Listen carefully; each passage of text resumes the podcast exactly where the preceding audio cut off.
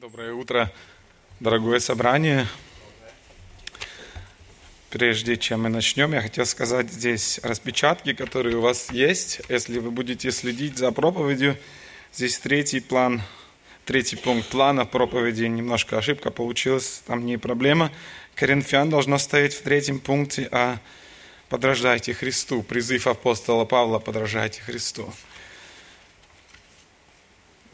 Я думаю, может быть, кто-то из вас слышал приблизительно, это было в новостях несколько лет назад, приблизительно в 63-65 годах прошлого века, 20 века уже в ходе археологических раскопок в крепости Масада, известной крепости Масада в Израиле, ученые обнаружили там семена финиковой пальмы.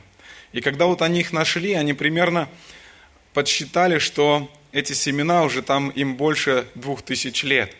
Потом они просто положили их среди других находок в музее, на полках, где-то они хранились, среди других находок. И вот в 2005 году одному из ученых, или одной из ученых, это была женщина, она решила провести, произвести эксперимент такой, когда она взяла эти семена, которые там были, и ради эксперимента положить их в землю и посмотреть. И вот Интересно, через 8 месяцев после того, как эти семена опустили в землю, одно из них проросло, дало зеленые всходы. И вот когда я читал вот это вот, это вот об этом эксперименте, мне пришла мысль такая в голову, что Слово Божье, вот Евангелие, Слово Божие, независимо от того, как оно давно было написано, говорили то пророки, говорил ли Бог через пророков древнего, Ветхого Завета, то ли говорил Бог через апостолов. Вот это слово, которое было записано очень давно с нашей человеческой точки зрения, оно по сей день имеет эту силу. Оно имеет эту мощь, которую она получила от Бога, мощь и силу, которая способна влиять на сердца, изменять сердца, которая способна и сегодняшним днем, точно так же, как и две тысячи лет назад, влиять на нас способна научать, наставлять и обличать. Я хотел бы сегодня с вами снова обратиться к посланию Коринфянам. Мы уже сегодня читали с 15 главы. Давайте обратимся сейчас к посланию Коринфянам, 4 главе. И наши стихи будут с 14 по 20. Первое послание Коринфянам, 4 глава, с 14 стиха по 20. Давайте сейчас вместе с вами эти стихи прочитаем. Павел пишет здесь, «Не к постыжению вашему пишу сие, но вразумляю вас, как возлюбленных детей моих. Ибо хотя у вас тысячи наставников во Христе, но немного отцов, я родил вас во Христе Иисусе благовествованием. Посему умоляю вас, подражайте мне, как я Христу. Для сего я послал к вам Тимофея, моего возлюбленного и верного в Господе Сына, который напомнит вам о путях моих, во Христе Иисусе, как я учу везде, во всякой церкви. Как я не иду к вам, то некоторые у вас возгордились, но я скоро приду к вам, если угодно будет Господу, и испытаю не слова возгордившихся, а силу, ибо Царствие Божие не в слове, а в силе. Хотел бы напомнить коротко контекст, исторический контекст и затем контекст послания. Итак, если вы помните, Каринф – это был город, большой город, который славился своим богатством, экономическим процветанием, достатком, так как являлся важнейшим торговым центром не только в Древней Греции, но и во всем Средиземноморье. Здесь была развита философия, здесь был, это город был интеллектуалов, здесь ценилось ораторское искусство, но вот в то же время такой контраст удивительный в то же время этот город славился своей распущенностью, своей, своим моральным разложением во всей Древней Греции.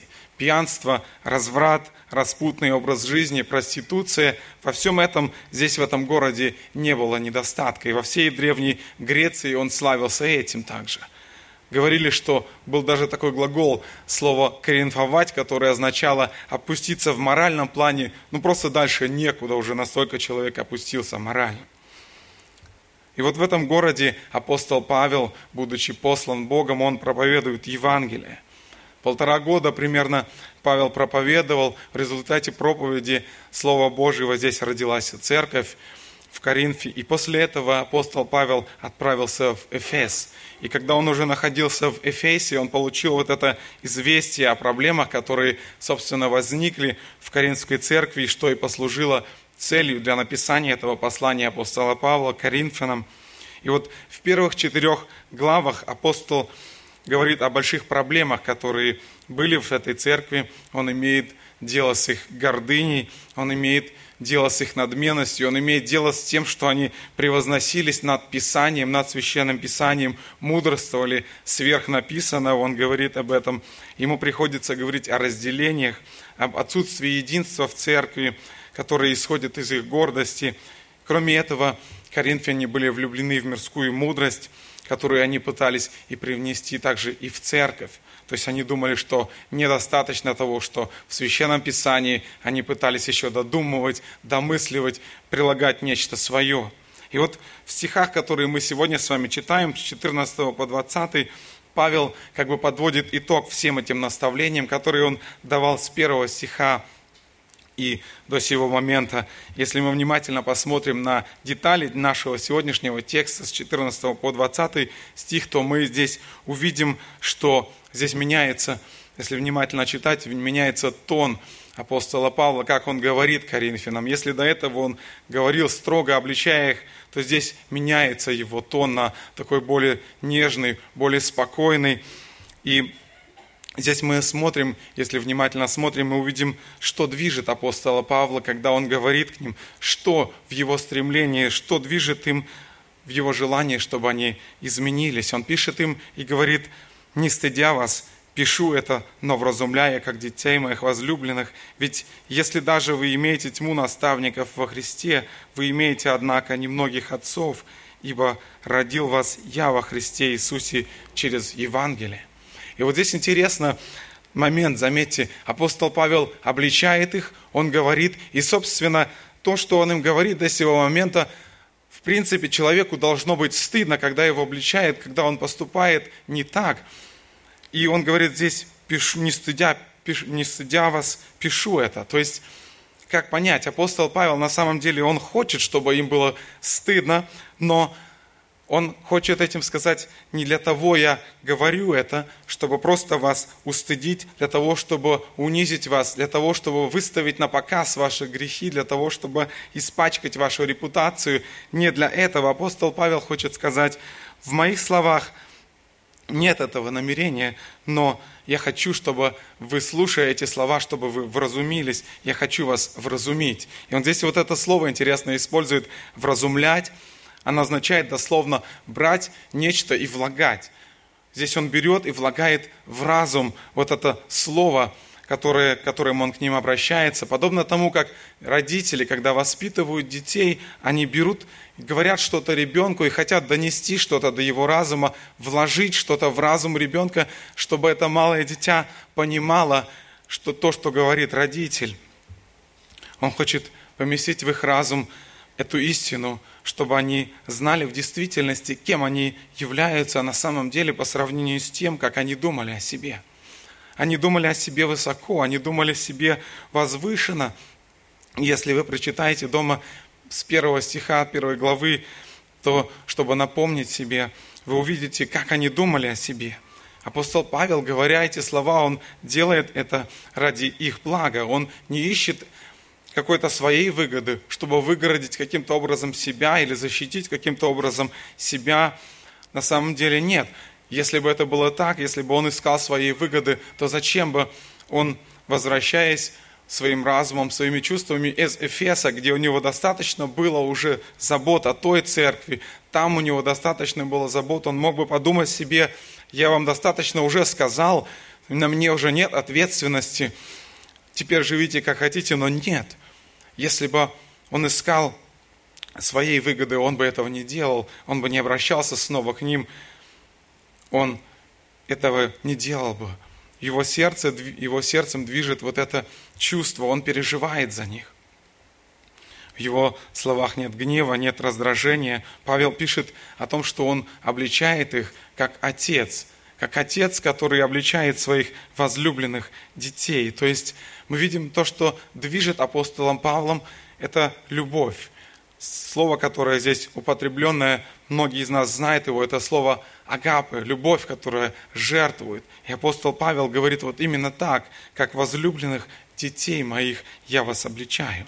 Во втором послании, во второй главе Коринфянам апостол Павел пишет, «От великой скорби и стесненного сердца я писал вам со многими слезами, не для того, чтобы огорчить вас, но чтобы вы познали любовь, какую я в избытке имею к вам». Смотрите, удивительно, апостол Павел, вот несмотря на все эти проблемы, которые были в этой церкви, был очень греховный город, этот Коринф был очень греховный город, и очень много нечестия проникало в церковь. Были люди, которые в церкви, которые пренебрегали Павлом. И несмотря на это, у Павла было очень глубокое чувство любви и заботы к этой церкви.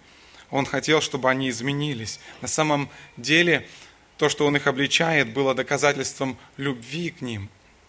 И книга притч говорит нам вот что. Лучше открытое обличение, нежели скрытая любовь искренне укоризны от любящего. Так поступает апостол Павел. И знаете, этот первый момент, чему мы можем научиться, один из тех вещей, чему мы можем научиться, читая этот отрывок с послания апостола Павла, иногда нам приходится в семье, с друзьями, с супругами, может быть, с братьями и сестрами в церкви, кому-то говорить, кого-то обличать. И знаете, здесь первый вопрос, который мы должны задать себе, когда мы подходим кому-то или думаем кому-то подойти и сказать о чем-то, где мы видим неправильное положение вещей, задать себе вопрос, забочусь ли я о благе этого человека, о том, чтобы ему было этого блага, или забочусь ли я здесь о чем-то своем, чтобы мне было хорошо, чтобы мне было комфортно, чтобы мне не мешало вот это его поведение или то или другое – Забочусь ли я о благе, или забочусь ли я о, себе, о благе другого, или о своем собственном? Исходит ли это желание сказать, обличить из моей искренней жертвенной любви? Апостол Павел видит эту проблему Коринфян, он действительно искренне переживает, беспокоится за них, как отец о своих детях – он пишет о том, что коринфяне приняли Евангелие. Он говорит, свидетельство Христова утвердилось в вас. И вот здесь интересно парадокс.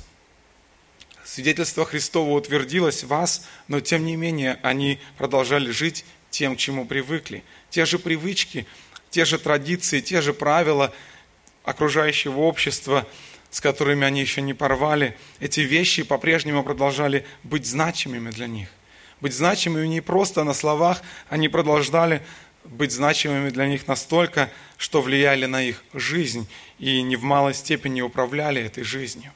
Их собственная значимость, собственная важность, любовь к человеческой мудрости, любовь к богатству, любовь к роскоши, все эти вещи, они все еще продолжали ими управлять, хотя апостол Павел говорит о них в начале свидетельства Христова, утвердилось вас, они уверовали в Евангелие, они приняли Христа.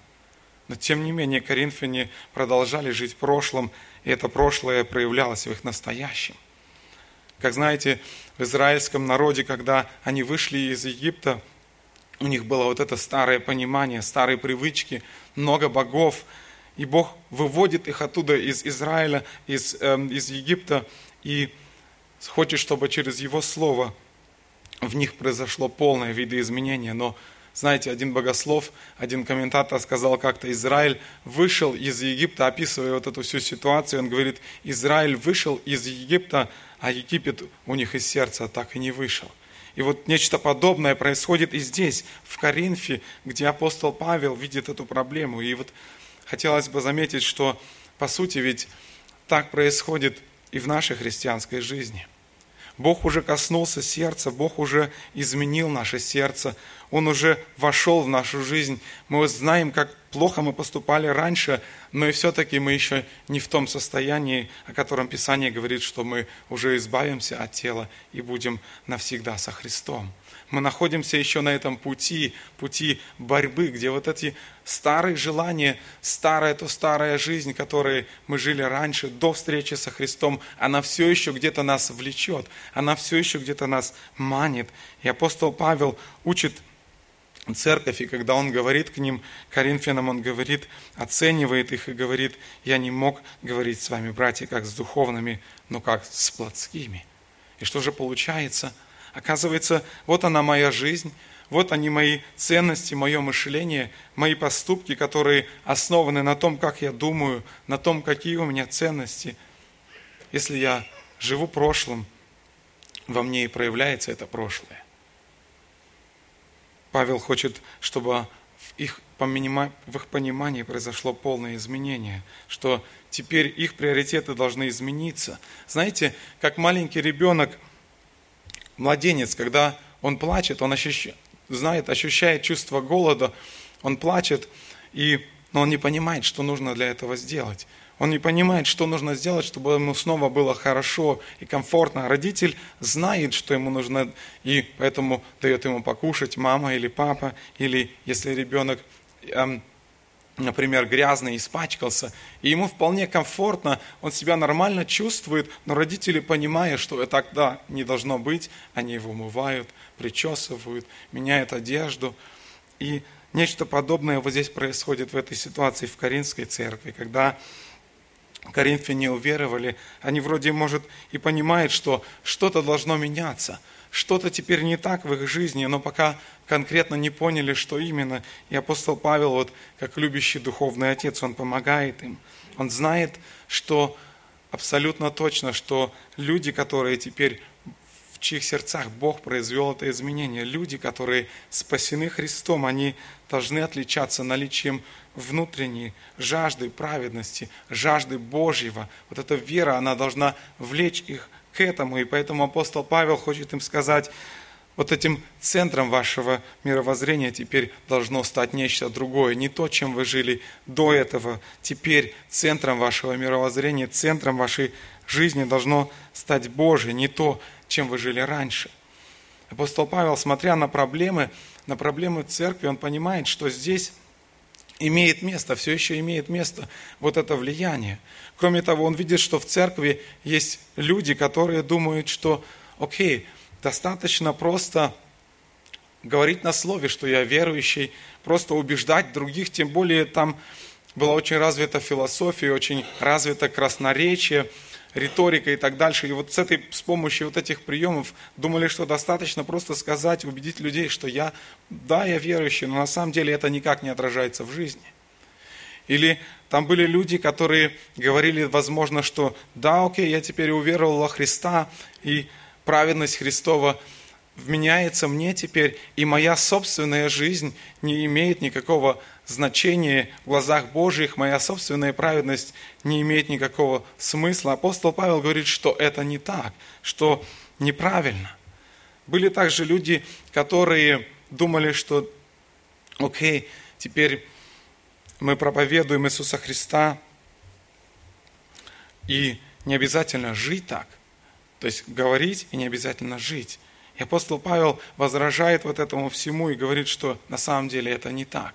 Были люди, которые, возможно, они пришли в церковь, но все, что они получили, Иисус Христос, вера, Божье Слово, все это стало для них просто очередным инструментом для того, чтобы возвысить себя, для того, чтобы достигнуть своей собственной цели и так дальше. А были и те, которые думали, что недостаточно просто Евангелия, недостаточно просто веровать в Иисуса Христа, они пытались или старались еще к чему-то, что, что-то к этому добавить и сказать, что недостаточно просто Евангелие для спасения, но необходимо еще и чтобы принадлежать какой-то особой группе людей, кто апостол, Аполосов, Павлов или еще кто-то. И вот, вот это очень сильно похоже на то, что сегодня происходит в христианстве, на то, что сегодня мы имеем – Апостол Павел говорит об этом, он пишет и говорит об этом, что Царствие Божье, оно не просто в Слове, оно на самом деле в силе. Он хочет сказать, что на самом деле, если Царствие Божие, если сердце ваше Бог изменил, если Бог поселился в нем, то это должно быть прямое изменение вашей жизни. Это не просто слово, это не просто какая-то философия. И апостол Павел точно знал эту истину, о которой мы читаем первом послании Иоанна, где Иоанн пишет, что мы познали Его, Иисуса Христа узнаем из того, что соблюдаем Его заповеди. Кто говорит, я познал Его, но заповеди Его не соблюдает, тот лжец, и нет в нем истины. А кто соблюдает Слово Его, в том истина любовь Божья совершилась, и всего узнаем, что мы в нем. Кто говорит, что пребывает в нем, тот должен поступать так, как он поступал. Апостол Павел знал эту истину – не потому, что он читал это у Иоанна, он, ему эта истина точно так же была ясна.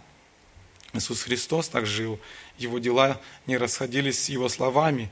Христос, мы читаем в Евангелии, жил тем, что исполнял волю Отца Небесного. Он постоянно стремился к этому. И апостол Павел точно так же стремится подражать Христу во всей своей жизни все послания апостола Павла, где мы читаем те слова, которыми он обращается к людям, он, где он пишет о тех отношениях к людям, о его мотивации, мы во всем этом можем увидеть то, что апостол Павел стремится своей жизнью подражать Христу.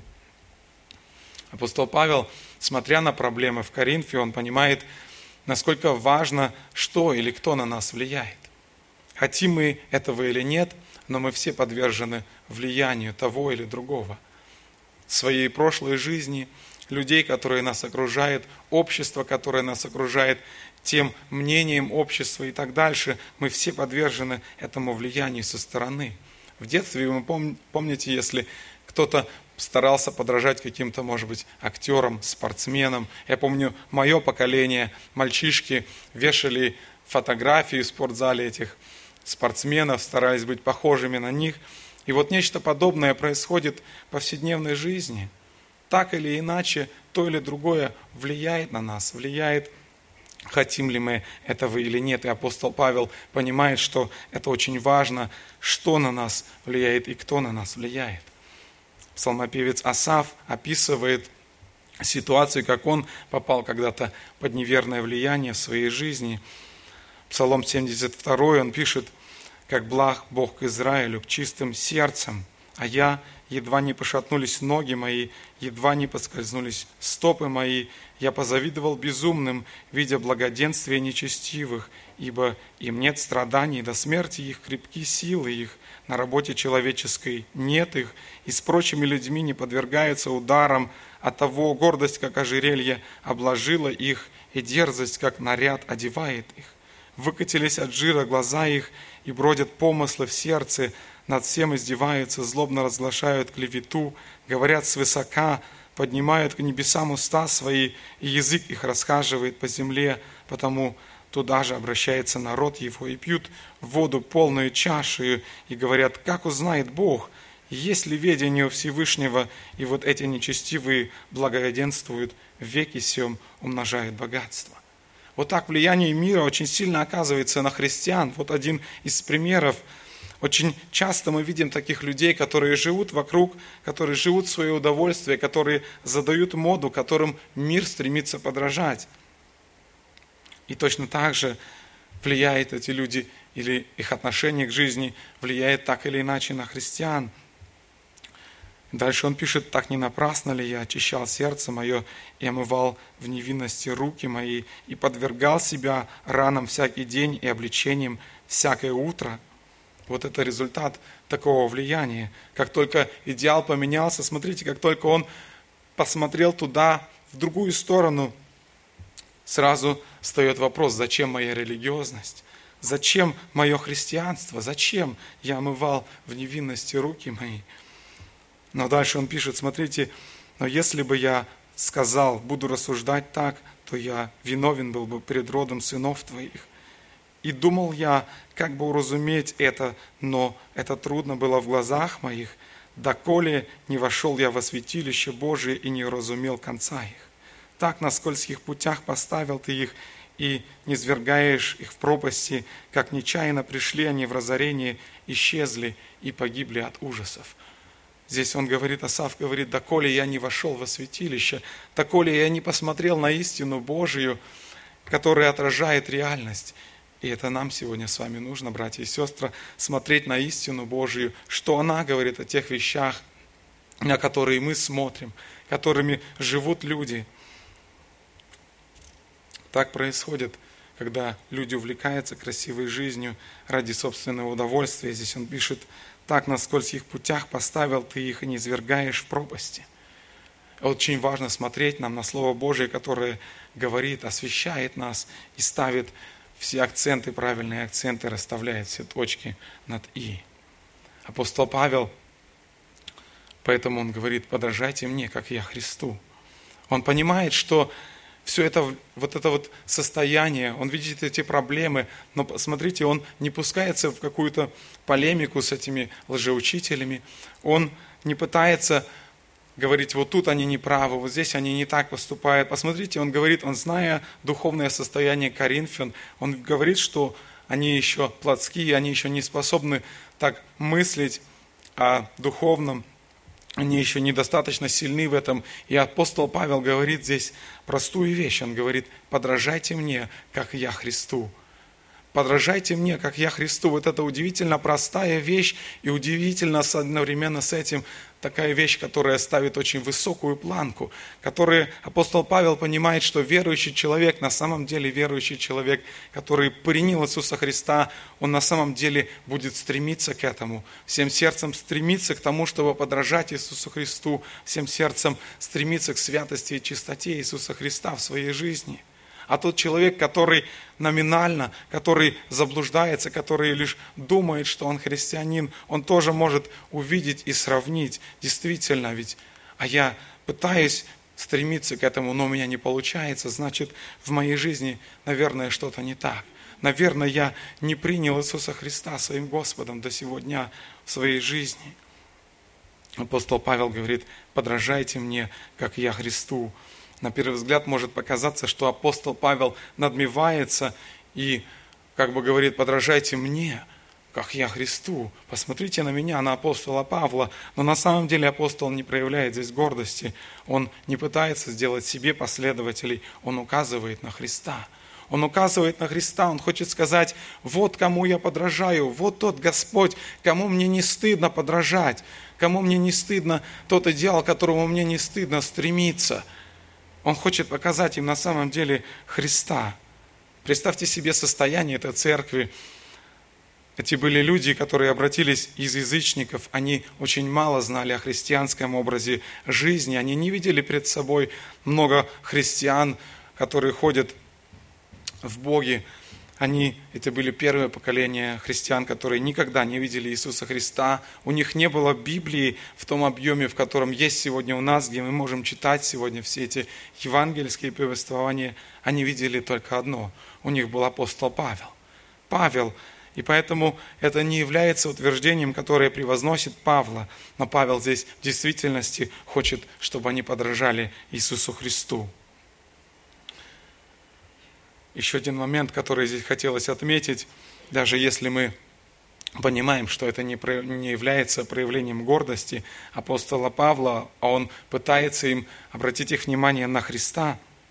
Тем не менее, вот это заявление апостола Павла «подражайте мне, как я Христу», подумайте, это достаточно мужественное заявление – то есть апостол Павел должен был быть уверен, что если другие посмотрят на него, другие посмотрят на его жизнь, то они увидят в нем подобие Иисуса Христа. Они действительно увидят в нем то, что апостол Павел подражает Иисусу Христу в своей жизни. И он должен быть уверен в том, что если люди будут уподобляться тому, подобно образу жизни, который вел апостол Павел, то они будут уподобляться Христу, насколько мужественное заявление со стороны апостола Павла. Подумайте только. Подумайте, можем ли мы сказать что-то подобное, которые люди вокруг нас, которые нас окружают, подражай мне, и тогда ты будешь подражать Христу. Насколько мужественное заявление апостола Павла. И что это значило, собственно, для него самого подражать Иисусу Христу. апостол Павел, первое, что хотелось бы отметить, апостол Павел был полностью посвящен Иисусу Христу. Он пишет об этом в послании филиппийцам, эти знакомые нам каждому стихи. Апостол Павел пишет о себе, но что для меня было преимуществом, то ради Христа я почел читою, да и все почитаю читою ради превосходства познания Христа Иисуса Господа моего. Для Него я от всего отказался и все почитаю за ссор, чтобы приобрести Христа и найтись в Нем не со своей праведностью, которая от закона, но с той, которая через веру во Христа, с праведностью от Бога по вере, чтобы познать Его и силу воскресения Его, и участие в страданиях Его, сообразуясь смерти Его, чтобы достигнуть воскресения мертвых, Говорю так не потому, что я уже достиг или усовершился, но стремлюсь, не достигну ли я, как достиг меня Иисус Христос. Братья, не почитаю себя достигшим, а только забывая заднее, простираясь вперед, стремлюсь к цели почести высшего звания во Христе Иисусе. Апостол Павел, он говорит, я стремлюсь подражать Иисусу Христу, и это значит для него, он посвящен Иисусу Христу, как Христос посвящал свою жизнь Отцу, как он искал того, чтобы исполнять волю Отца. Апостол Павел жил ценностями неба. Евангелие учит апостола Павла быть довольным в Иисусе Христе. Послание филиппийцам в 4 главе он пишет, «Я научился быть довольным тем, что у меня есть. Умею жить и в скудости, умею жить и в изобилии. Научился всему и во всем насыщаться и терпеть голод, быть и в обилии, и в недостатке. Все могу в укрепляющем меня Иисусе Христе». Кроме этого, апостол Павел не только полностью посвящен Христу, он не только живет этими ценностями неба, не оборачиваясь назад, на те, те ценности, которые у него были до этого. Если вы читаете апостола Павла, ему было по-человечески, наверное, чем гордиться. У него было образование, у него было положение в обществе. Он говорит, я от всего этого отказался, и теперь я доволен тем, что имею в Иисусе Христе. Но он не только жил ценностями неба, не, только не только знал ценности Евангелия, он старался также, чтобы эта ценность Евангелия стала ценностью всех. В первом послании, в первой главе Колоссянам он пишет – которого мы проповедуем об Иисусе Христе, вразумляя всякого человека и научая всякой премудрости, чтобы представить всякого человека совершенным во Христе Иисусе, для чего я и тружусь, и подвязаюсь силою действующего, силою Его, действующей во мне могущественно. Апостол Павел говорит так, но он теперь не ожидает, что мы все станем апостолы, как, он не ожидает, что мы теперь все будем миссионеры и будем организовывать церковь, но апостол Павел здесь хочет донести до нас одну очень важную истину, а именно то, что каждый человек, который принял Иисуса Христа, каждый, кто искренне признал свою нужду в Боге, кто получил прощение грехов, кто оправдан Иисусом Христом, кто признал Его Господином своей жизни, чтобы каждый вот такой человек – которого Писание называет рожденный свыше, чтобы каждый такой человек жил теперь так, чтобы людям, которые находятся рядом с ним, чтобы им было очевидно, что Царствие Божие действительно не просто в слове, а в силе, что Царствие Божие действительно не в том просто, что мы говорим, но в том, как мы живем, что Бог действительно проявляется в нашей жизни, действительно и реально, что Господь, которого мы верим, действительно изменяет жизнь, действительно способен изменять ценности, изменяет характер, наполняет жизнь настоящим смыслом. Вот этого Павел хочет от нас. Он это доносил тогда Коринфянам, он это хочет донести сегодня нам с вами.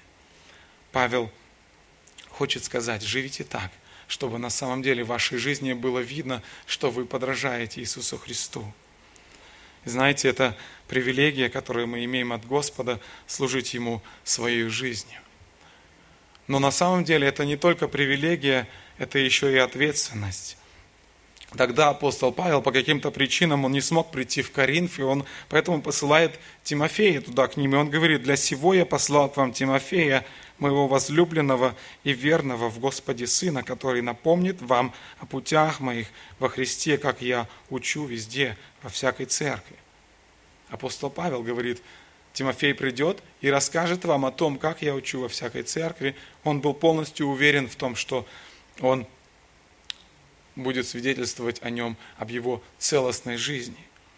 И здесь, смотря на это, смотря на такой пример, может, можем ли мы сказать, или могут ли наши близкие, супруги, дети, те, кто видит нас каждый день, изо дня в день, могут ли они сказать, что наша жизнь такая же с понедельника по субботу, такая же точно, как и здесь в воскресенье в церкви? Каким свидетельством я являюсь для них, для тех, с кем я работаю, живу ли я со Христом во всех путях моей жизни, независимо от того, в какой ситуации я нахожусь, каковы мои привычки, что я люблю. Живу ли я так, чтобы я мог сказать, перефразируя Павла, я живу и подражаю Иисусу Христу. Мы должны посмотреть на свою жизнь, когда нас никто не видит, когда никого нет рядом, и просто задать себе вот эти вопросы. Что я люблю? как я живу, в чем мои привычки, живу ли я так, чтобы можно было сказать, подражайте мне, как я Христу, как когда-то сказал апостол Павел. Знаете, я сейчас не хочу говорить, что совершенство, и мы все совершенство, это абсолютно не так, мы это всегда прекрасно понимаем. Может быть, мы много раз уже спотыкались и падали на этом пути, но благодарение Богу за Его милость, за Его доброту, за то, что даже в наших ошибках мы можем оставаться на пути следования за Иисусом Христом, когда мы исповедуем, признаем наш грех, когда мы исповедуемся перед теми, которого, кого мы обидели, против кого мы согрешили. Подражайте мне, как я Христу. Апостол Павел говорит, Здесь вот это слово «подражайте», подобно тому, как ребенок учится писать буквы, когда он вначале смотрит, помните, в школе были прописи, когда сначала ребенок смотрит на эти буквы, которые там написаны, потом он старается их обводить, потом он сам старается, глядя на вот эти буквы, уже сам самостоятельно писать, и потом уже не глядя на эти буквы, пишет эти буквы, которые он уже знает.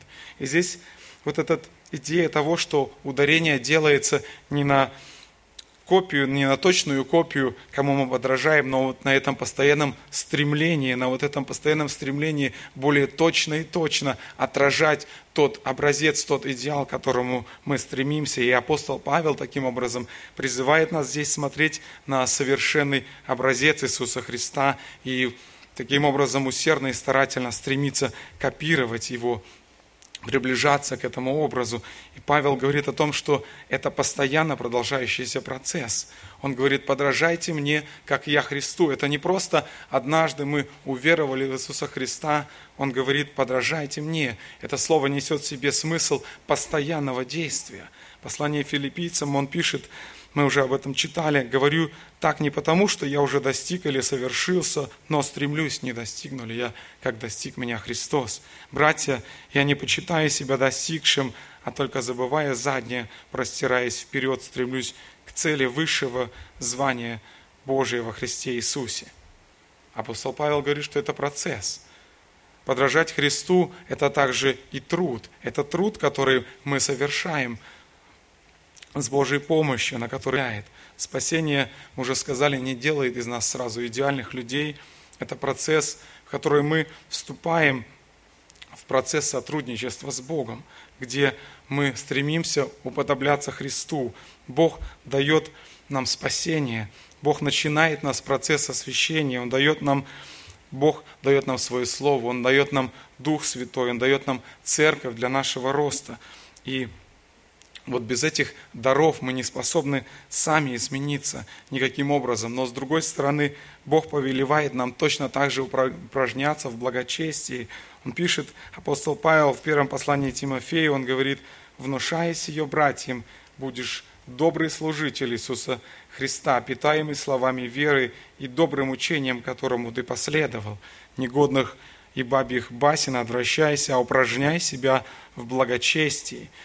Он здесь говорит, упражняй себя в благочестии. Вот это слово, которое он здесь употребляет, слово, оригинальное слово, от которого произошла наше слово русская гимнастика. Он говорит, делай эту гимнастику, упражняйся, то есть прилагай все усилия. прилагай все усилия, чтобы становиться подобным Иисусу Христу. Итак, апостол Павел, я хотел бы, чтобы мы оставили у себя в памяти вот эти моменты о том, что Павел говорит, подражайте Иисусу Христу, это процесс, подражайте Иисусу Христу, это труд. И это постоянный процесс. И последнее, мы говорили так много о том, что апостол Павел призывает подражать Христу. И практическое применение, что мы можем делать в нашей жизни, чтобы учиться этому, чтобы подражать Христу. И первое, что хотелось бы сказать, открывая Священное Писание, нам важно помнить, как сегодня пастор говорил, что Священное Писание – это не просто какая-то книга, которая учит нас хорошему поведению, которому, которая учит не просто хорошему моральным, моральным правилам, моральным поступкам и так дальше, но это Слово живого Бога. Слово живого Бога, которое мы открываем и со страниц этого, со страниц этой книги Бог нам говорит, чтобы мы об этом помнили обязательно. Как когда-то апостол Павел шел на пути в Дамаск, и мы уже тоже вспоминали здесь сегодня это событие, когда он шел на пути в Дамаск, и Бог обратился, Иисус Христос обратился к нему. И помните, сказано было, он упал на землю и услышал голос, говорящий ему, «Савол, Савол, что ты гонишь меня?» Он сказал, кто ты, Господи? Господь же сказал, я Иисус, которого ты гонишь, трудно тебе идти против рожна. Он в трепете и ужасе сказал, Господи, что повелишь мне делать? Я хотел бы, чтобы вот эти два вопроса, которые задал апостол Павел, встретив Господа, чтобы мы, открывая Священное Писание, чтобы мы практиковали, если есть такое желание, практиковали задавать эти вопросы, открывая Священное Писание, кто ты, Господи, и что ты повелишь мне делать. Чтобы мы помнили, что у Бога есть воля, есть мнение по отношению к каждой конкретной ситуации в нашей жизни, по отношению к самым разным вещам, музыке, одежде, финансам, браку, семье и так далее. Эта воля записана в Его Слове, и нам необходимо тщательно исследовать это Слово. Если Писании нет конкретного указания по какому-то вопросу, или, может быть, нам трудно сразу сориентироваться, где это сказано, или что говорит Бог в своем слове по этому поводу, то есть одно очень хорошее общее правило. Задайте себе вопрос, то действие или то, что я пытаюсь предпринять сейчас, прославляется Бог, прославляется ли Бог через эти действия? И если да, то в какой степени и как именно? Апостол Павел пишет первом послании Коринфянам, 10 главе. «Итак, идите ли, пьете ли, иное, что делаете, все делайте во славу Божию». Он также говорит, не знаете ли, что тела ваши – суть храм живущего вас Святого Духа, которого имеете вы от Бога, и вы не свои, ибо вы куплены дорогою ценою, посему прославляйте Бога и в телах ваших, и душах ваших, которые есть суть Божья. Здесь он хочет сказать о том, что наше тело имеет конкретное предназначение прославлять Господа. Знаете, Иисус Христос нам очень много показал примеров в своей жизни. Он очень много практически поступал так, чтобы в своей жизни прославлять Господа, прославлять Отца Небесного. И один из моментов, когда дьявол, помните, его искушал, он обращался к нему и говорил, Иисус был голоден, он говорит, сделай, чтобы эти камни стали хлебами. Иисус отказывается. Он говорит, хочешь, посмотри, вот все царства мира, я дам тебе их, Иисус, если только поклонишься мне. Он искушал его вот этим желанием человеческим, которое присуще человеку иметь, иметь нечто, иметь нечто материальное, может иметь много. Он здесь этим Иисуса искушал. Иисуса, который был в человеческом теле, был совершенным человеком. Он также говорит, Иисус, посмотри, прыгни или сделай шаг с крыла храма, где было высоко, и упадешь ты, и, а тебе же сказано, что понесут тебя, и не приткнешься, а камень ногою своей. Он говорит, другими словами, Иисус, не хочешь ли ты проверить, правда ли сказал Бог? Точно те же слова, которые когда-то, точно то же тем искушал когда-то дьявол Адама и Еву, когда сказал, правда ли сказал Бог, и здесь он нечто подобное говорит Иисусу Христу, не хочешь ли проверить, правда ли сказал Бог?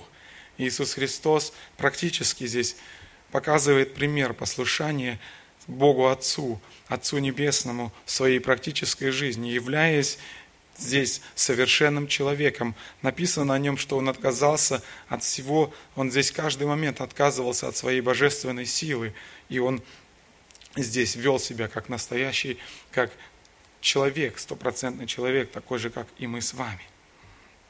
Апостол Павел, апостол Петр пишет в первом послании, «Ибо мы к тому призваны, потому что и Христос пострадал за нас, оставив нам пример, дабы мы шли по следам Его. Он не сделал никакого греха, и не было лести в устах Его. Будучи злословием, Он не злословил взаимно, страдая, не угрожал, но предавал то судьи праведному. Смотрите, Иисус Христос, будучи совершенным человеком, оставил нам пример, дабы мы шли по следам Его. Он не грешил. Он жил того, чтобы исполнять волю тем, чтобы исполнять волю Отца Небесного. Он не лгал, написано, не было лести в устах его. Он, будучи злословием, не злословил взаимно, не отвечал злом на зло. Он, страдая, не угрожал. Это очень практичный пример, ради которого апостол Павел отказался от всех прежних идеалов, от всего того, что у него было, от всей той человеческой святости, как бы казалось ему, которой он стремился своими человеческими усилиями. Вот почему апостол Павел утверждал, что сутью христианской жизни является не что иное, как жизнь по образу и подобию Иисуса Христа. Вот почему он говорит об этом, эти слова Коринфянам, которые погрязли вот в этом, которые теперь не знают, в какую сторону им смотреть. Он ставит, ставит им эту планку, высокую планку, на которую искренне верующий, как мы уже сказали, посмотрев, он будет желать стремиться к этому. Апостол Павел говорит также во втором послании к Коринфянам, призывает нас сегодня и говорит, мы же все открытым лицом, как в зеркале, взирая на славу Господню, преображаемся в тот же образ от славы в славу, как от Господня Духа. В этом и есть смысл христианской жизни. Иисус Христос родился, рос, мужал, жил, жил и умер для того, чтобы мы могли строить свою жизнь с оглядкой на Него. Слава Господу за это. Аминь. Давайте встанем сейчас, помолимся. Кто-то, может, желает, обратитесь в молитве, мы закончим.